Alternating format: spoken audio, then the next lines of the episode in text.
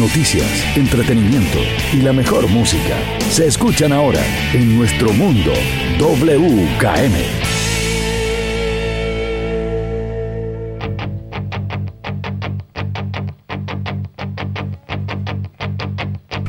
Si eres fan de los Foo Fighters, es casi imposible que no conozcas una de las canciones de este exitoso álbum, el One by One. ¿Y de qué canción estamos hablando?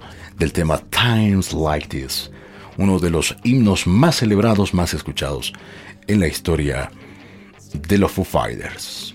Lo que puede que no sepas es que durante la realización del álbum y del tema, la banda estuvo realmente cerca de ponerle un punto final.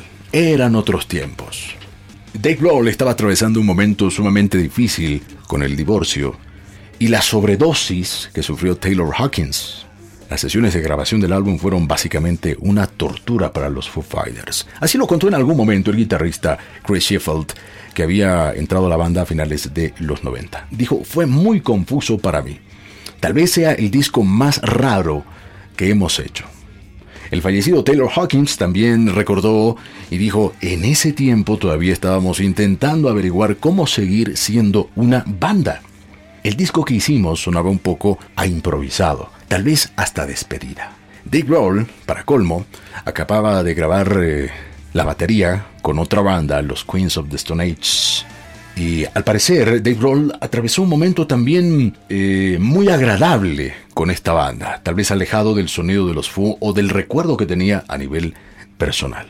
El líder de Foo aceptó una oferta para salir de gira con la banda, eh, Queens of the Stone Age, liderada por Josh Homme, dejando por sorpresa a los Foo Fighters. ¿Dónde?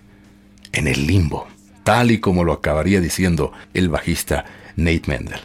El que peor se lo tomó fue Hopkins, aún recuperándose de los graves problemas que le atormentaban. Para Taylor, la espantada idea de Grohl de poder alejarse de la banda eh, fue un golpe muy duro. Pasé por un trauma horrible, decía el baterista. Se suponía que debía alegrarme de que Dave se lo estuviera pasando tan bien con los Queens of the Stone Age, pero no fue así.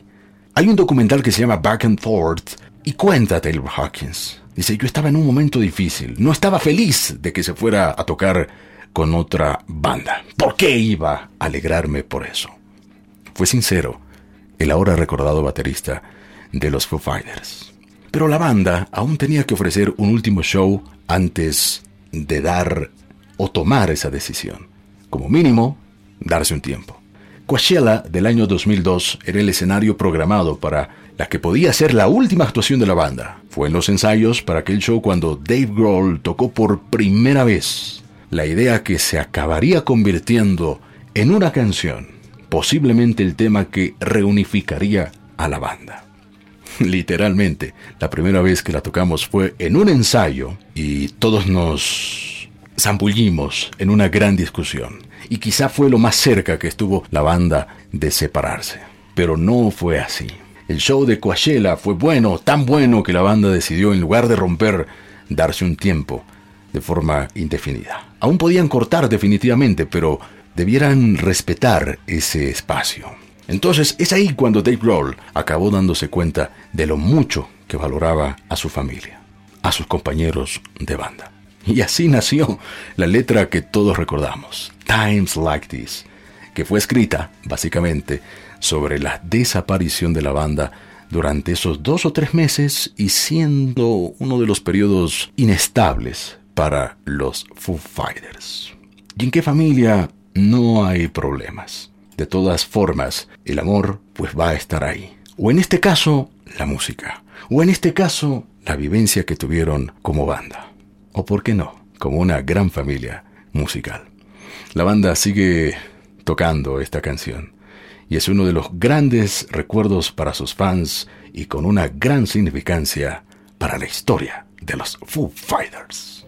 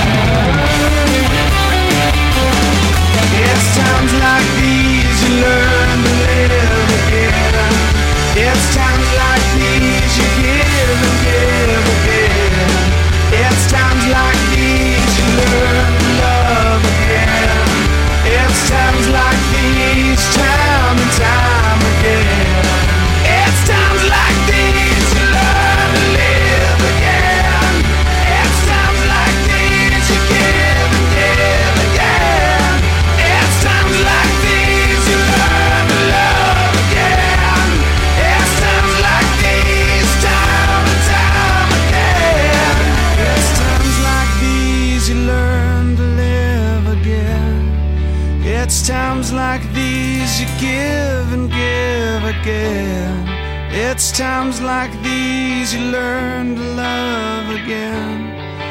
It's times like these, time and time.